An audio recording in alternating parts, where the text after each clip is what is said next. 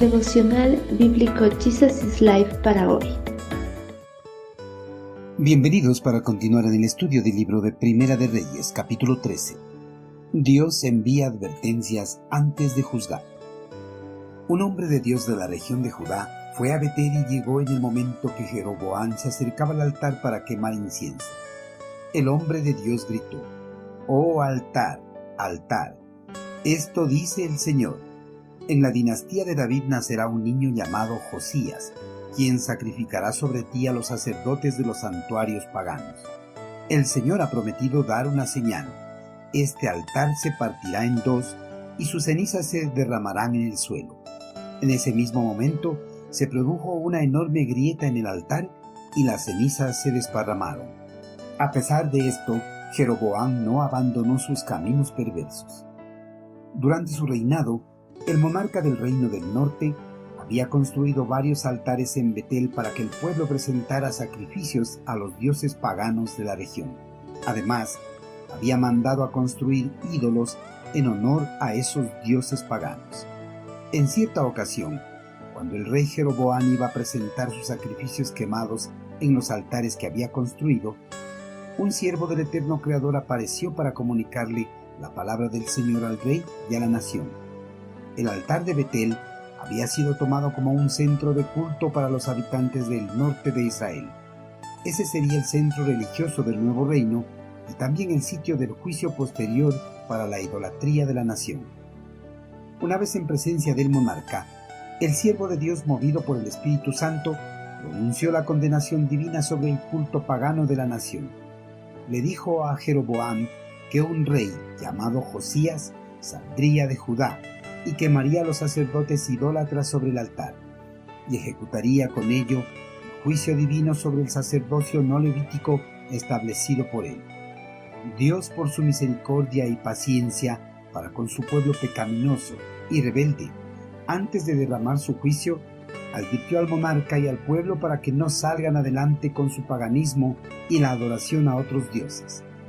Dios, por su gran amor, siempre, antes de juzgar a las personas, envía advertencias para que muestren arrepentimiento y vuelvan de sus caminos pecaminosos a los caminos que conducen a la salvación y a la vida eterna. Además, como señal de la certeza de la profecía, el siervo de Dios dijo que el altar se quebraría y se derramaría la ceniza.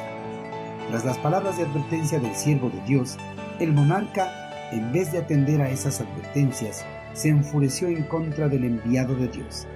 Quiso poner sus manos sobre él, pero antes de que pudiera actuar, la mano del monarca empezó a podrirse, el altar empezó a desquebrajarse, y la ceniza que estaba sobre el altar se derramó en el suelo, cumpliéndose de esa forma la profecía del siervo de Dios. El monarca, al ver el cumplimiento de estas señales, confió en las palabras de advertencias y pidió al siervo que orara para que Dios restaurara su mano. A pesar de haber mostrado arrepentimiento, Jeroboam, con el pasar de los tiempos, continuó en su oposición a Dios. Aumentó el número de lugares altos y sacerdotes sin autorización, proporcionando así una mayor oportunidad para que su pueblo se entregara a su falso culto y ofendiera aún más al eterno Creador. Queridos hermanos, Jeroboam, al ver el cumplimiento de las palabras del siervo de Dios, en ese momento creyó en las advertencias, pero su fe en el Señor no llegó a madurar. Por eso, tiempos más tarde volvió a sus caminos de perversidad. Al igual que Jeroboam, muchas personas en los momentos de angustia y dolor buscan y claman al Señor para que les ayude a salir de la situación. Pero cuando ya sus vidas empiezan a estabilizarse, vuelven a sus vidas pasadas y se olvidan de Dios. Hermanos, Dios es paciente, misericordioso y compasivo con el mundo. Por eso, no ejecuta sus juicios de inmediato cuando transgredimos sus mandamientos y ordenanzas.